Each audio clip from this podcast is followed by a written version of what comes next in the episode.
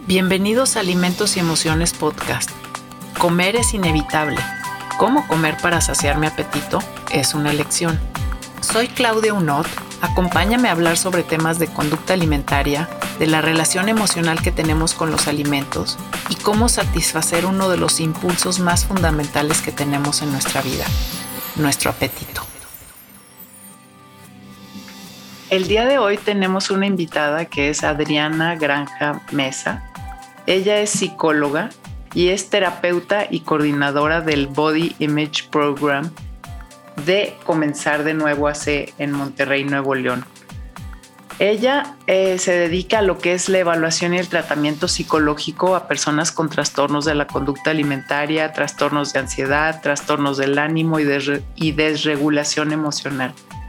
Es psicóloga máster en trastornos de la alimentación y obesidad de la Universidad de Barcelona y tiene una formación profesional en terapia cognitivo-conductual, entrenamiento en mindfulness, entrenamiento intensivo en terapia dialéctico-conductual y tiene formación y experiencia profesional en trastornos de la conducta alimentaria.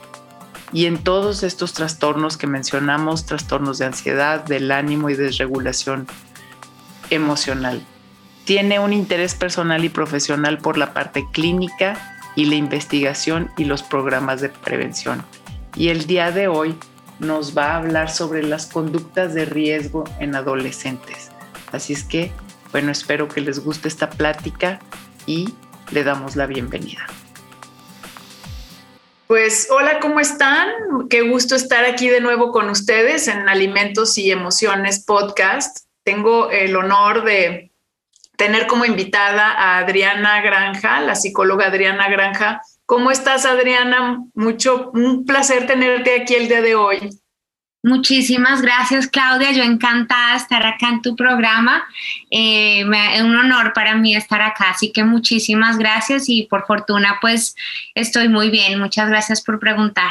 Qué bueno, y bueno, pues el día de hoy vamos a tocar un tema que realmente es muy cercano a mi corazón, pues a mí el tema de los adolescentes, en todos estos em, temas que hemos estado hablando sobre conducta alimentaria en las diferentes etapas del ciclo de la vida, para mí los adolescentes siempre han sido em, como un grupo favorito, precisamente porque son como los descuidados de, como los olvidados de todos, ¿no? De alguna forma, como que no, no, sueles morirte de muchas cosas cuando eres adolescente más que por accidentes y ese tipo de cosas. Y precisamente el día de hoy, pues con Adriana vamos a hablar sobre las conductas de riesgo de los adolescentes que presentan estos adolescentes. Así que yo los dejo en las, en las manos de la experta. Adriana, ¿cómo empezaste a trabajar eh, con este grupo y en cómo te llevó tu carrera, pues, a trabajar en comenzar de nuevo. Bueno, pues al igual que tú, Claudia, me encanta trabajar con adolescentes eh, y empecé hace muchos años eh, a trabajar en colegios primero como maestra de área de desarrollo socioafectivo y ahí em, pues entendí muy bien que es toda esta parte de la psicología del desarrollo en el adolescente, ¿no? Entonces, pues, si te parece bien, vamos a hablar un poquito primero de la adolescencia, de lo que es esta etapa en el desarrollo del ciclo vital del ser humano, y luego ya entramos un poquito más en conductas de riesgo. luego, sí, claro. Vamos conociendo nuestro personaje estrella. Muchísimas gracias. Bueno, pues mira, yo inicié eh, trabajando como maestra hace muchos años y inicié en programas de prevención de trastornos de la conducta alimentaria. Entonces acá empecé a entender un poquito más este grupo poblacional que como tú bien lo dijiste, suele ser un grupo muy desatendido y que a veces algunos profesionales no les gusta mucho trabajar con el adolescente por los retos que implican, ¿no? En la medida en que los vas conociendo y te vas acercando, pues te vas enamorando también de esta etapa del ciclo vital que es muy bonita, es muy difícil a la vez, ¿no? Para los papás, yo les digo, me encantan los adolescentes y los papás me miran así con cara de cómo, porque tienen eh, muchas complejidades en esta etapa. Entonces, el adolescente se caracteriza por estar en una etapa de exploración, estar en una etapa de descubrir el mundo, de ampliar la mirada, ¿no? De ir más allá del contexto cercano, que el niño se enfoca mucho en su contexto cercano, su maestra, sus amigos, su familia. Luego el adolescente empieza a ampliar la mirada del mundo, de macro contextos, de la sociedad, a entender perspectivas, eh, a debatir, a, a plantear una postura propia y entonces eso los lleva muchas veces a tener ciertos conflictos con los adultos, ¿sí? Porque es una etapa donde se empieza a desarrollar eh, la autonomía, el criterio propio, y en esta formación de este criterio propio, pues va a entrar en, etapas propias que llamamos en psicología crisis del ciclo vital, es decir, eh, crisis que son parte de la vida, ¿verdad? En diferentes etapas de la vida las tenemos. Entre las crisis que tienen los adolescentes está la crisis de identidad, quién soy yo, qué me gusta, con quién me identifico. Entonces, por eso empiezan a ser muy importantes en esta etapa los pares, o sea, los compañeros, eh, con quién me identifico, quién comparte mis gustos musicales, eh, mis amigos me aprueban, no me aprueban, gusto, no gusto, caigo bien, y, y, si soy atractivo para los chicos o si soy atractiva para las chicas, ¿no? Entonces empiezan muchas dudas eh, y estas dudas pues llevan a, mucha confusión, ¿no? Es una etapa de, dudas, de explorar, de, y ahí es donde los adolescentes necesitan muchas, mucha guía, ¿no? Pero a la vez están creando su criterio propio, entonces quieren guía y a veces no la quieren, ¿no? Entonces por eso es como un poquito una etapa de reto. Yo tengo aquí ahorita a dos adolescentes en casa y para mí, por ejemplo, esta etapa de la pandemia ha sido buena en, un sentido, pues, dentro de, dentro de todas las dificultades que ha traído de la poca socialización, que obviamente es una de las cosas importantísimas en esta etapa. Eh, ha sido una cosa buena porque en esta, en esta parte que dices que quieren al adulto, pero no quieren al adulto, o sea, finalmente estás como lo suficientemente cerca para estar aquí todo el santo día a la hora que se les ofrezca. Pero porque no estás saliendo a trabajar, entonces de alguna manera pues están ahí pero al mismo tiempo no quieren absolutamente nada que ver contigo, porque están en su cuarto haciendo cada uno sus cosas, estudiando, pero, pero e, el espacio pues de, confinamiento ha ayudado a que saben que si en algún momento tienen que, digamos, como tener acceso a ti o alguna información, ahí estás. Entonces, bueno, para mí esa, esa parte ha sido buena, pues, ¿no? Toda la demás no, de la falta de socialización no, pero esta sí. Sí, yo al igual, al igual que tú, yo veo como pros y contras con todo este tema de la pandemia, ¿verdad? Una población muy afectada. Muy, eh, muy afectada. Muy, muy afectada. Todos hemos estado afectados con lo de la pandemia del aislamiento, pero en particular los adolescentes, porque es la etapa de socialización fundamental. Hablar, dialogar, eh, tener debates, conversar con amigos, para ellos es fundamental. Es una etapa donde los amigos cobran mucho importancia. Y por eso pues ha sido difícil y hay, hay, que crear nuevas estrategias de socialización con ellos, ¿verdad? Por ahí claro. salió Zoom Party y Netflix Party y bueno, un montón de, de, cosas, ¿verdad? Para, para, poder ayudarles en este proceso. Eh, y si bien ha sido muy difícil en la parte de socialización, creo que también ha sido una oportunidad de los papás poder acercarse más a los hijos, de poder entablar este diálogo con ellos que, que, que al estar ahí te permite eh, ir entrando, ¿no? De a poquitos, ir identificando, ir conociéndolos un poquito más, porque el cambio de niño a adolescente hace que en ellos haya muchos cambios físicos, emocionales, de su desarrollo del cerebro. Entonces es como volver a redescubrirlos, ¿no? Aunque son tus hijos y los conoces de toda la vida, pues están en tantos cambios que ellos se están reconociendo, están creando su identidad y a la vez, pues los papás también están como reconociéndolos, ¿no? O sea, volviendo a entender en esta nueva etapa cómo son, qué les gusta, eh, qué no les gusta, qué les duele, qué no les duele, que es diferente a cuando eran niños, ¿no? Como que ellos no saben, ¿no? O sea, no es que no sepan, están como también reconociendo cosas y conociendo cosas nuevas de ellos mismos, ¿no? de ellos y del contexto.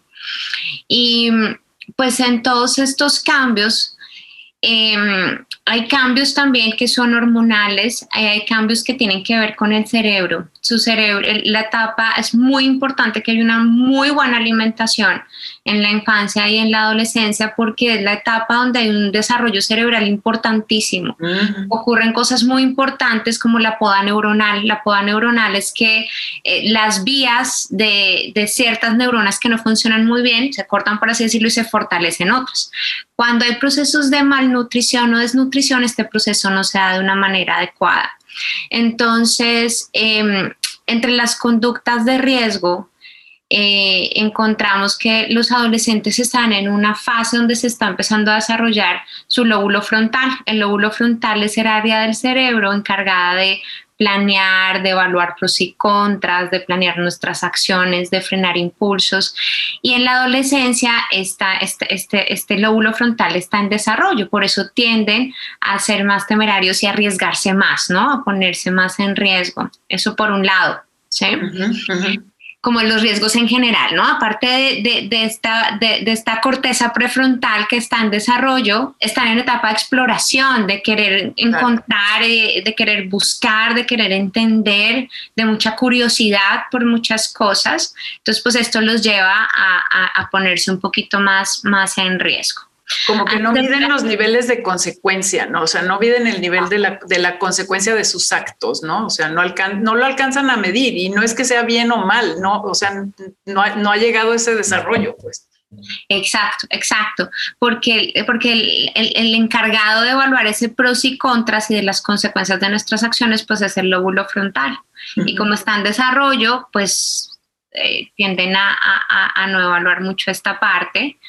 Eh, y por eso es muy importante hablar con ellos y explicarles desde el diálogo, eh, ir, un poquito más allá simplemente de la regla, la norma y la sanción, sino, sino entablar un diálogo, porque también están desarrollando un pensamiento que se llama pensamiento abstracto. Están pasando de un pensamiento que se llama concreto, ¿no? De la niñez a un pensamiento abstracto donde este pensamiento les permite pensar de una manera más compleja, más allá del tiempo, más allá del espacio. Por eso, por ejemplo, filosofía se da hasta los últimos años de en la escuela, ¿no? Porque ya hay pensamiento abstracto. Entonces es muy importante entablar este diálogo con ellos, explicarles, hablar mucho, crear y fortalecer mucho la comunicación. ¿No? Porque los niños tú le dices es así, punto, y pues el niño te hace caso. El adolescente ya no.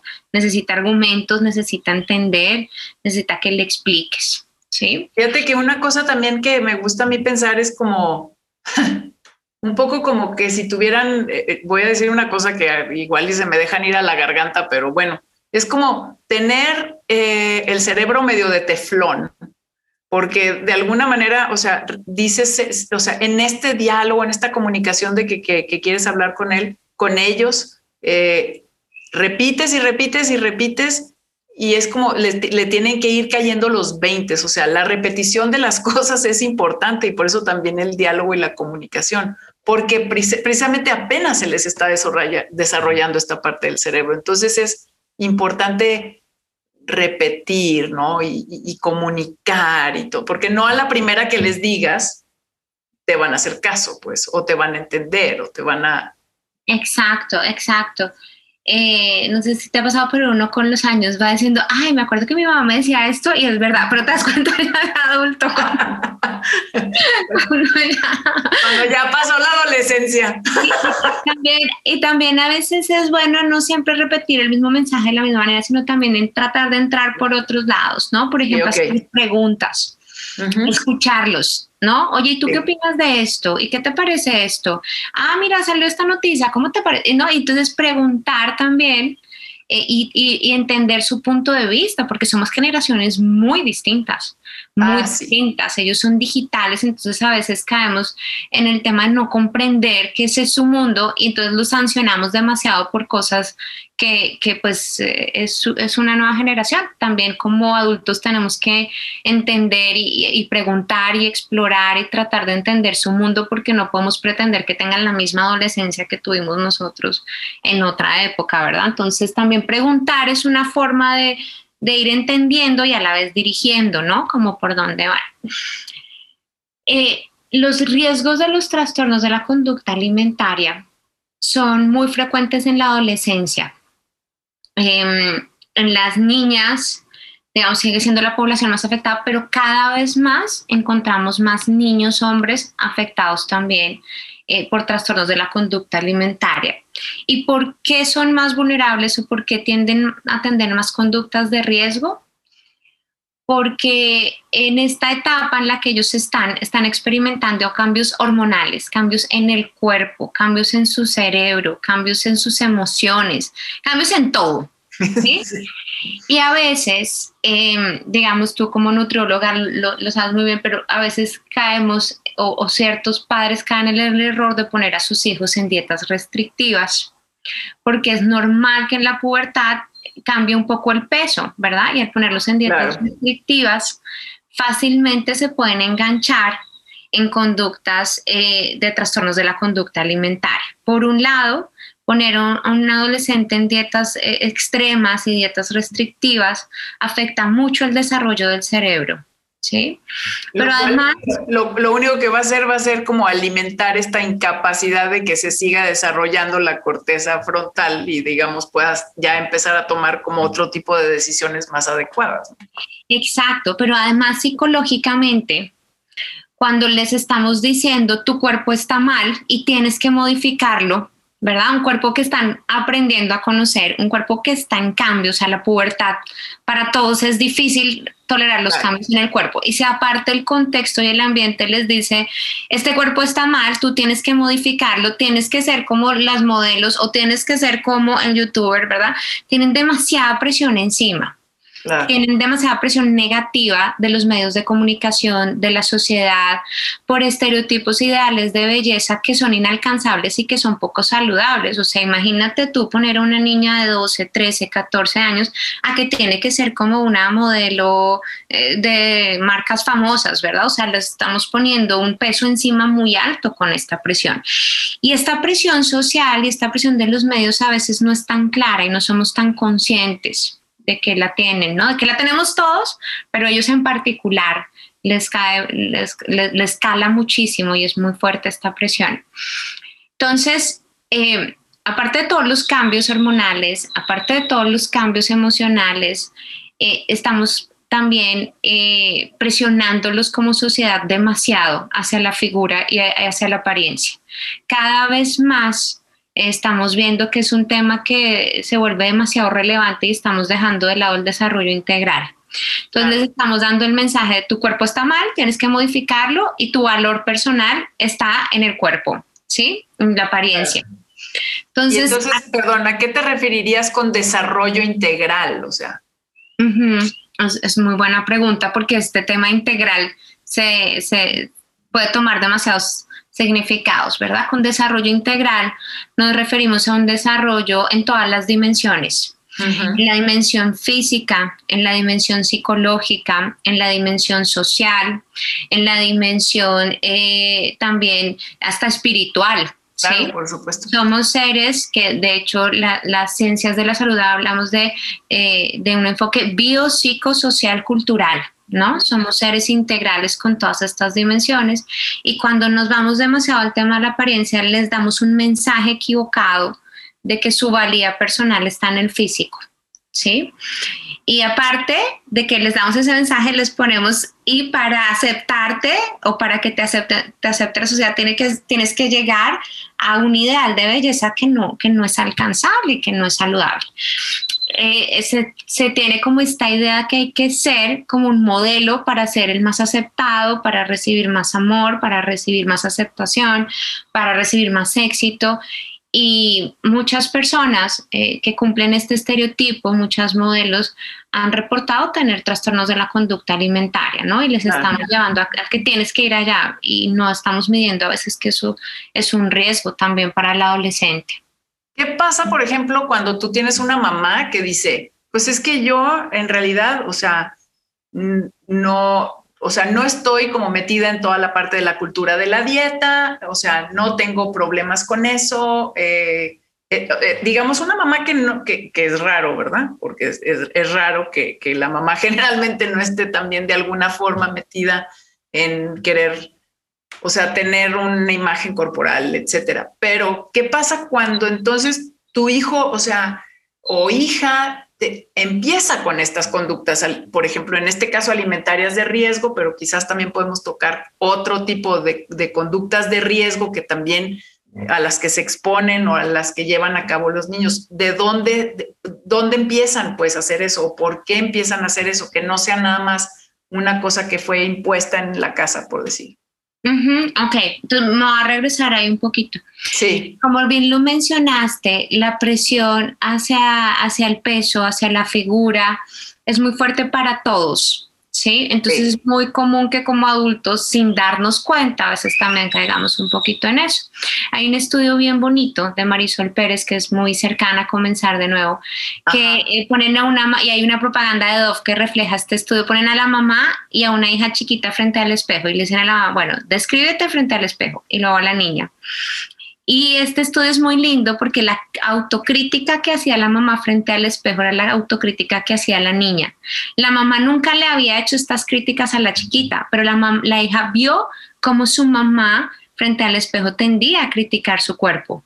Y entonces los chiquitos empiezan a imitar estas conductas y empiezan indirectamente a desarrollar esta insatisfacción. ese, es, ese es un punto, pero también dices algo que es muy cierto, a veces esta presión no viene de la familia, a veces esta presión no viene de la casa, a veces esta presión viene de la sociedad, de los medios de comunicación, de los grupos de amigos, ¿no? Entonces, eh, no, no necesariamente viene, viene de casa. Hay cómo podemos trabajarlo, qué podemos hacer los adultos. Es muy importante eh, hablar de estos temas con ellos, ponerlos sobre la mesa y sobre todo invitar un pensamiento crítico frente a los medios de comunicación, frente a los ideales y las imposiciones de los estereotipos que nos ponen, eh, estamos acá hablando del cuerpo, ¿verdad? Pero en muchos sentidos nos imponen estereotipos de muchas cosas, de cómo tiene que ser la mujer perfecta y cómo tienes que... Claro. Entonces te van marcando, ¿no? Como como cerrando tus posibilidades de ser diversos, de la aceptación, entonces nos, es muy importante que ampliemos con ellos esta perspectiva que tenemos de lo que son los estereotipos de belleza. Desde el Body Match Program, que es nuestro programa de prevención en Comenzar de Nuevo, trabajamos mucho el tema de los ideales de belleza y trabajamos muchísimo este pensamiento crítico frente a estos estereotipos. Pensamiento crítico me refiero a un pensamiento donde de verdad reflexionemos y donde hagamos conciencia de qué es lo que estamos consumiendo, cuáles son las ideas que hay detrás de estos mensajes, ¿no? También en el Body Match Program trabajamos mucho eh, y trabajamos mucho con las mamás, tenemos grupos de mujeres adultas y trabajamos mucho con las mamás en explicarles también eh, a sus hijos cómo la diversidad corporal es muy importante, como nadie tiene un cuerpo igual a otro. Si todos comemos igual, si todos hacemos el mismo ejercicio igual, todos vamos a tener cuerpos distintos. Así es. Cada cuerpo es único, cada uno es irrepetible, no hay uno mejor que otro, ¿no? Les enseñamos a valorar que, hay, que el cuerpo de sus hijos está bien y el de los demás también. Y ese mensaje es muy importante enseñárselos. Sí. Y, este, y, si, y ves, por ejemplo, combinación de, o sea, si una, un, niño o un adolescente, perdón, no les puede uno decir niños también, llegan este, contigo, con ustedes, en comenzar de nuevo y, o sea, ya con, o sea, con conductas alimentarias de riesgo, presenta, ¿sabes? O sea, ya empezó a restringir su comida o quizás empezó tal vez a ayunar. Eh, eh, o, empezó a hacer ejercicio excesivamente o quizás empezó también a pues tener algún episodio de vómito porque le copió a una de sus compañeras o alguna cosa así, porque los pares también son tan importantes. Las ves que también llegan o los ves que llegan, por ejemplo, con otro tipo de conductas de riesgo y no nada más presentan esas de alimentación, o sea, también se ponen a fumar y a tomar de más y a no medir las consecuencias? ¿Van como medio acompañadas o no? Mm, depende mucho de cada caso hay un espectro muy amplio en el tema de la alimentación. Hay alimentación intuitiva normalizada, hay alimentación disfuncional, hay conductas de riesgo y luego ya el siguiente nivel es un trastorno de la conducta alimentaria configurado, ¿no? Entonces, lo primero que hacemos en comenzar de nuevo es que hay una evaluación para entender bien en qué punto está la persona que llega, sea adulto, adolescente o niños. También nos llegan muchos niños.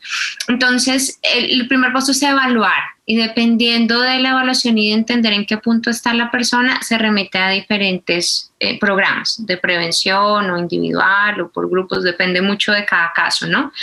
Eh, eh, en algunos casos, particularmente cuando hay una dificultad en la regulación de emociones o cuando hay em, tendencia a la impulsividad, observamos que adicionalmente a las conductas alimentarias de riesgo o a los síntomas alimentarios, eh, también se dan de la mano eh, otras, otras conductas de riesgo, ¿no? El consumo de sustancias. También es importante entender que los trastornos de la conducta alimentaria tienen no solamente problemas con, con la alimentación, sino también con el cuerpo. ¿sí? Así es. Y al tener dificultades con la alimentación y con el cuerpo, también esto va llevando a dificultades en las relaciones interpersonales, baja autoestima, ¿no? Entonces los trastornos de la conducta alimentaria son muy complejos y eh, también observamos que aparte del trastorno de la conducta alimentaria, eh, se presenta mucho algo que llamamos comorbilidades. Comorbilidades es que el trastorno de la conducta alimentaria puede ir acompañado de otros trastornos, por ejemplo, ansiedad, por ejemplo, depresión y en algunos casos también consumo de sustancias, ¿no? Consumo de sustancias me refiero a diversas sustancias, ¿no? Entonces, depende mucho de cada caso. No es regla que, que A más B C, ¿verdad? Pero sí, sí puede pasar en algunos casos que, también haya otros comportamientos de riesgo. ¿Tú crees, por ejemplo, que estas conductas alimentarias de riesgo, en, este, en, este, en esto que has mencionado, de que no miden también como la capacidad de, o sea, del riesgo que va a tener la conducta que tienen, ¿tú crees que miden, por ejemplo, o tienen la capacidad de ver, y muchas veces en el tratamiento qué tan difícil es que vean el riesgo de tener conductas alimentarias de riesgo o ya cuando presentan eh, ya los trastornos de conducta alimentaria francos, pues, ¿no? ¿Qué tanto miden las consecuencias? Porque yo mi experiencia personal como una nutrióloga que ha tratado con personas con, con este, anorexia, bulimia y también trastornos alimentarios no, no especificados y todo, este, no, es como pues como estás diciendo que, me voy a morir si dejo de comer y fíjate, pues dejo de comer y no es cierto, no me pasa nada, ¿verdad? O sea, es como esta, wow, o sea, no, es cierto lo que me dices, que, voy, que si dejo de comer me, va me voy a morir de hambre o me voy a morir, ¿no? Tal cual, no. Es una muy buena pregunta, es un muy buen punto porque el adolescente de por sí tiende a no, medir mucho los riesgos, ¿no? Pero cuando además a esto le sumamos que ya hay un trastorno de la conducta alimentaria, la persona está enganchada con el síntoma. Y lamentablemente a veces los, los adolescentes empiezan a restringir y el contexto a reforzar, ay, qué ves, qué bien te ves, ay, sin saber lo que hay detrás, ¿verdad? Claro. Entonces esto va sumando y va sumando para que se enganchen más y más y más en, conductas de riesgo y en conductas extremas con la alimentación o con su cuerpo. Entonces, eh, pues digamos, se suman tres factores, ¿no? Uno, ser adolescente. Dos, el refuerzo del contexto. Y tres, que la enfermedad de por sí a veces compone algo que se llama baja conciencia de enfermedad. Entonces, no, yo no, yo no tengo eso, ¿verdad? A mí no me pasa nada de eso. Yo soy invencible, yo como muy saludable porque solo como lechuga. Eh, entonces, eh, ahí sí como tú decías, Flor, como que es un poquito difícil entrar y ayudarles a entender las consecuencias. Y a veces también es muy importante que los papás tengan en cuenta que entre más rápido se consulte, mejor no esperar a que las consecuencias ya sean muy graves, porque cuando ya el adolescente vio las consecuencias es porque ya llegamos a un punto extremo de la enfermedad. Entonces, no esperar hasta eso, no solamente que el adolescente mida las consecuencias, sino que también los papás nos adelantemos un poquito a medir las consecuencias que tiene un trastorno de la conducta alimentaria, que son muy graves a nivel físico y a nivel mental, y no esperar hasta allá, no esperar hasta que haya un deterioro físico significativo o hasta que la enfermedad avance mucho. Está demostrado científicamente que entre más pronta sea la atención, el, mejor, el pronóstico de recuperación es significativamente mejor. Entonces. también ahí, o sea, no es no esperarse hasta que tenga un trastorno de la conducta alimentaria franco, o sea, sino que si empieza a presentar cualquier conducta alimentaria de riesgo, ya este, como acudir con un profesional definitivamente. Exacto, y tenemos muy buenos programas de prevención. Tenemos el, el Body Match Program, fue creado en los Estados Unidos y es el programa con mayor evidencia científica a nivel mundial. Más de 3.5 millones de mujeres ya lo han recibido, se ha aprobado en universidades como Stanford, en Texas, en Austin, Texas, en muchas más. Eh, también en comenzar de nuevo, estamos muy prontos pues a, desarrollar toda una investigación sobre el VIP a nivel Latinoamérica. Entonces es un programa que, que, aparte de que es muy divertido, que es lúdico, que es participativo, que es activo, tiene una evidencia científica muy buena a nivel de prevención. Eso, eso, me encanta. Y fíjate, también una cosa que me parece importante es nada más como recordar que los adolescentes, parte de, esta, de, este tema de no medir el riesgo, o sea, cuando tú le dices a un adolescente, ¿verdad? No, deberías de comer bien porque si no, cuando tengas este, 40 o 50 años te va a dar diabetes, por ejemplo.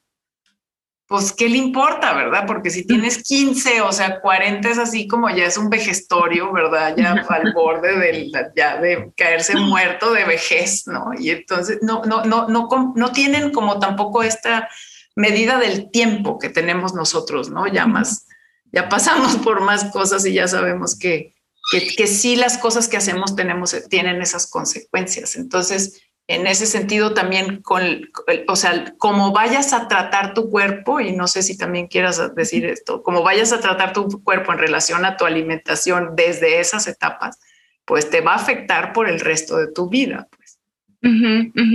Exacto. Y mira que, lo que tú dices es muy cierto, ¿no? Plantearles a los 50 años, a los 60 años te va a dar osteoporosis. Sí, una de las consecuencias de la anorexia es la, osteopenia, la osteoporosis. Pues planteárselos a largo plazo no, no, no cala mucho, ¿verdad? Pero si hay consecuencias inmediatas y particularmente el cerebro es uno de los órganos que más sufre, entre otros, ¿verdad? Y, los médicos del equipo te, te podrían ampliar mucho este punto, pero el cerebro sí es algo que sí les importa. Entonces, es, también como eh, investigar, como profundizar un poquito más como adultos en todas las consecuencias que pueden traer los trastornos de la conducta alimentaria y, no solamente planteárselos, digamos, desde lo negativo, ¿no? Y desde las consecuencias negativas, sino es también promover y fortalecer hábitos eh, que sean adecuados. Por ejemplo, un factor de prevención son las comidas familiares comer en familia, compartir, hacer de la alimentación un momento agradable, donde estemos juntos, ¿verdad? Donde yo también como papá pueda ver cómo está mi hijo frente a la alimentación, qué piensa, qué mensajes está recibiendo. Entonces, las, las, las, mira, es un tip muy sencillo, ¿verdad? Pero es muy potente. Las comidas familiares son muy, muy, muy importantes a nivel de prevención. Como lo decías, pues la cuarentena permite tener más estos espacios, ¿no? En familia.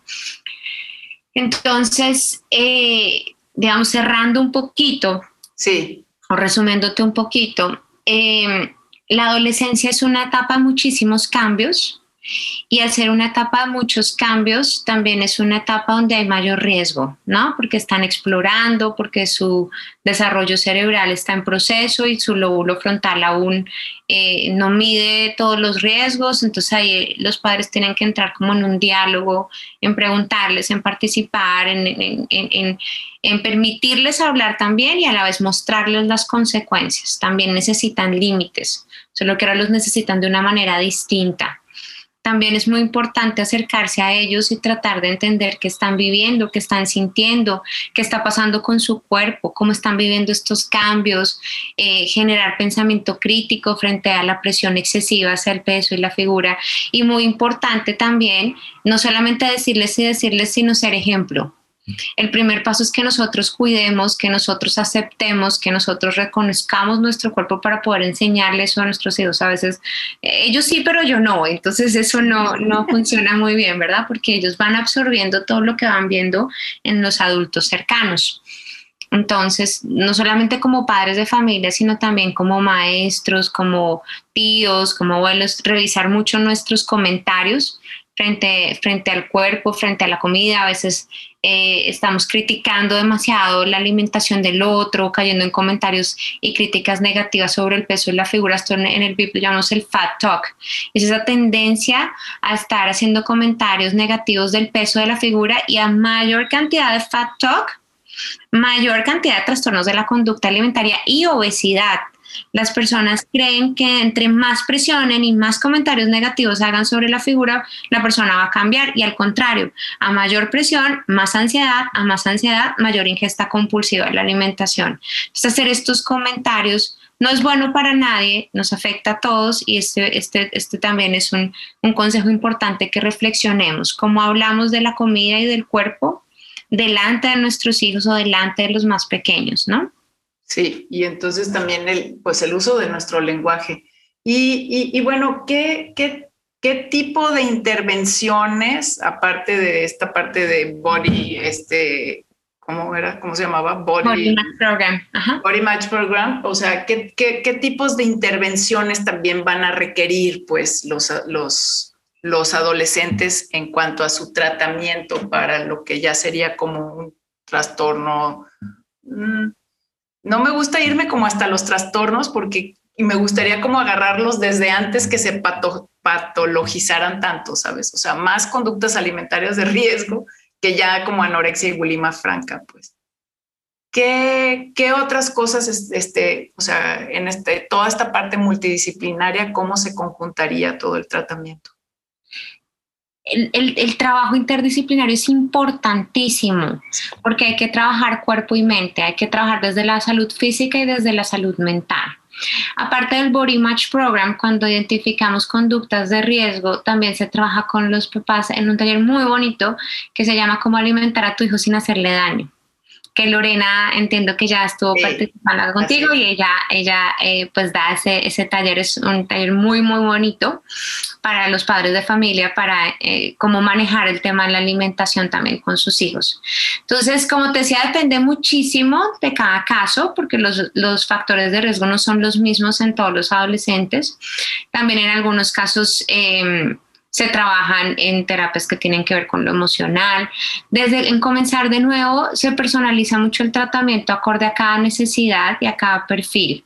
Entonces, eh, cuando ya, digamos, la persona pasó de prevención a conductas de riesgo, de conductas de riesgo, ya un trastorno de la conducta alimentaria, el tratamiento eh, requiere de todo un equipo interdisciplinario donde también las afectaciones médicas son, son muy graves en los trastornos de la conducta alimentaria. Entonces, el equipo médico nos ayuda a evaluar toda esta parte, el nutriólogo nos ayuda a trabajar toda la parte de hábitos de alimentación con el adolescente y con la familia. La familia es fundamental en el tratamiento. Claro, claro, claro. Entonces, eh, en comenzar de nuevo tenemos herramientas médicas, de nutrición, psicológicas, neuropsicológicas, terapia familiar, psiquiatras, o sea, somos un equipo muy grande donde médicos internistas, médicos pediatras, médicos eh, psiquiatras, psiquiatra infantil, nutriólogos, psicólogos, neuropsicólogos, terapeutas familiares, también en la clínica tenemos el equipo de enfermería, tenemos acompañantes terapéuticos, pero esto es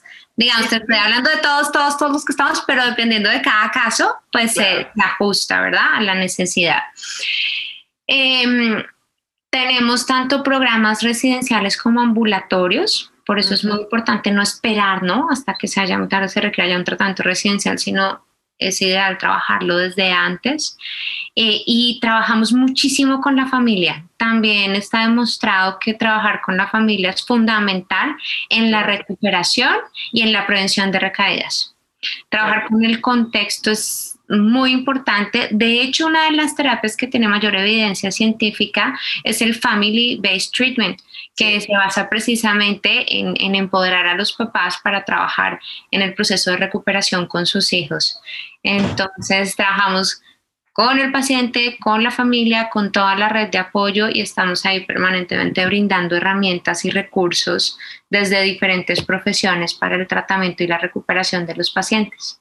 Híjole, es que esta parte es súper, súper importante, o sea, me parece básica, ¿no? O sea, realmente sí, si no estamos, y aparte si no estamos trabajando todos en colaboración y todos en comunicación el uno con el otro, Entonces ahí también pues no hay como realmente forma de apoyar a, los adolescentes, ¿no?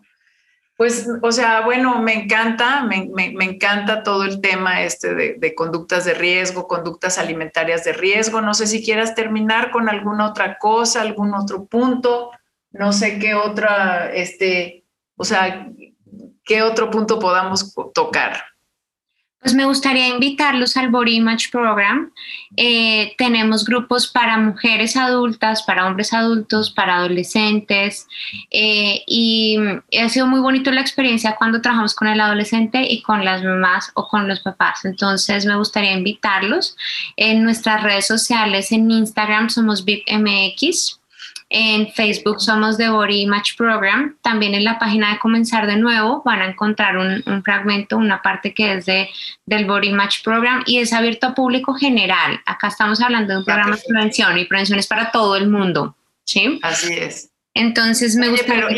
y, este, y este tema, o sea, ya lo están haciendo también en línea y esto, porque pues ustedes están en Monterrey, pero nosotros no.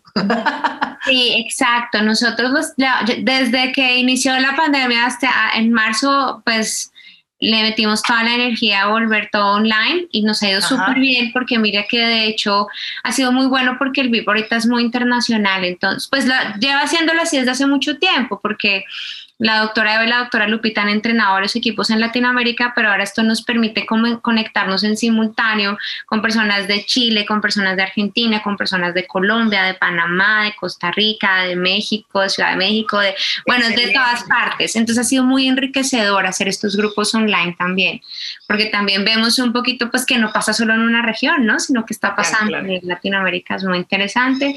Lo estamos haciendo online, lo hacemos una vez al mes entonces, pues invitadísimos y también invitadísimos a visitar la página web de Comenzar de nuevo, eh, donde el 2 de junio es el Día Mundial de la Prevención y la lucha contra los trastornos de la conducta alimentaria. Así que ese día pues vamos a tener muchos videos, mucho material, muchas actividades para que se unan a nuestra causa y nos ayuden a ayudar a las personas en la No, totalmente. O sea, todo lo que podamos hacer de prevención en este sentido para apoyar a nuestros adolescentes y a también niños y adultos con este tipo de trastornos. Adelante. Pues muchísimas gracias, Adriana, y gracias por haber aquí estado con nosotros en Alimentos y Emociones podcast. Te lo agradecemos muchísimo. Y este, pues recuerden que pues nos vemos a la próxima. También en la próxima sesión vamos a tener a la doctora Lupita, también que vamos, eh, vamos a estar hablando más sobre imagen corporal y otros temas también desde la parte psiquiátrica, pues también, ¿no? Entonces, este, muchísimas gracias Adriana por haber estado aquí con nosotros. Te agradecemos. Y recuerden a todos, pues nos seguimos nutriendo. Hasta la próxima. Muchas gracias por la invitación. Un abrazo. Cuídate.